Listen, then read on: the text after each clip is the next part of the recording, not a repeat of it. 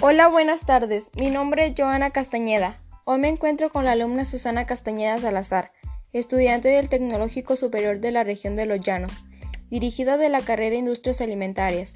A continuación, le haremos una entrevista relacionada con el tema evaluación sensorial. Comencemos. Primera pregunta, ¿qué es la evaluación sensorial? Es una disciplina científica mediante la cual se evalúan las propiedades organolépticas a través del uso de uno o más de los sentidos humanos. Mediante esta evaluación puede clasificarse las materias primas y productos determinados, conocer qué opina el consumidor sobre un determinado alimento, su aceptación o rechazo, así como su nivel de agrado, criterios que estos se tienen en cuenta en la formulación y desarrollo de los mismos. ¿Cómo fue el inicio de la evaluación sensorial? En la antigüedad el hombre percibía los alimentos fundamentalmente por medio de sus sentidos. Ellos creaban su relación con base al criterio me gusta o no me gusta, y de esta manera realizaban no solo la valoración del sabor, sino también de otras características que, las cuales influyen sobre la aceptación o rechazo de un cierto producto alimenticio. Con la evaluación de la ciencia y la tecnología, se crearon medios poderosos y exactos para la descripción de las interacciones complejas entre el hombre y la percepción de las características de los alimentos, su elaboración y consumo, y se desarrollaron tecnologías que permitieron a la sociedad contar con una amplia gama de productos alimenticios. ¿Qué requiere la evaluación sensorial para que este diseño sea correcta? Requiere del conocimiento de los aspectos psicológicos y fisiológicos de los analizadores humanos, que esto se define como un mecanismo nervioso complejo, que empieza en un aparato receptor externo y termina con la corteza cerebral. ¿Cuál es el mecanismo de percepción sensorial?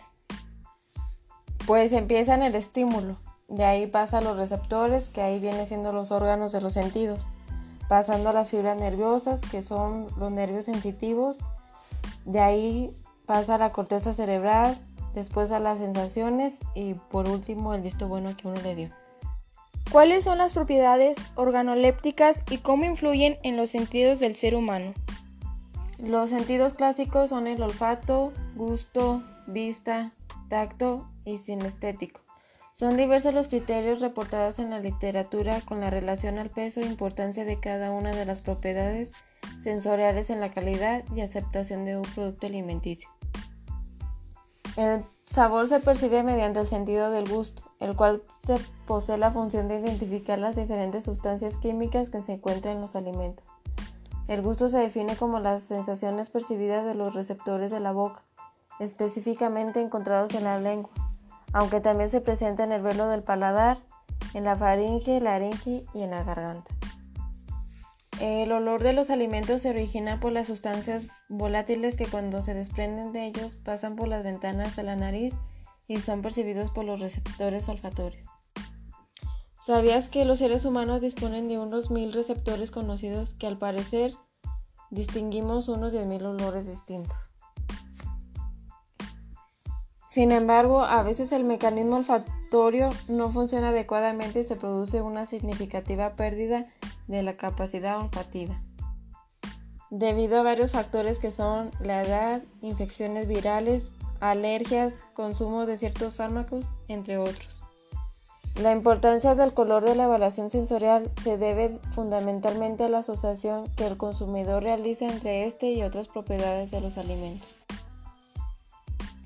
Por ejemplo, el color rojo se asocia al sabor fresa, el verde a la menta, entre otros demostrándose además que en ocasiones solo por la apariencia y el color de un alimento un consumidor puede aceptarlo o rechazarlo. Se han establecido diferentes conceptos de textura como los que se exponen a continuación.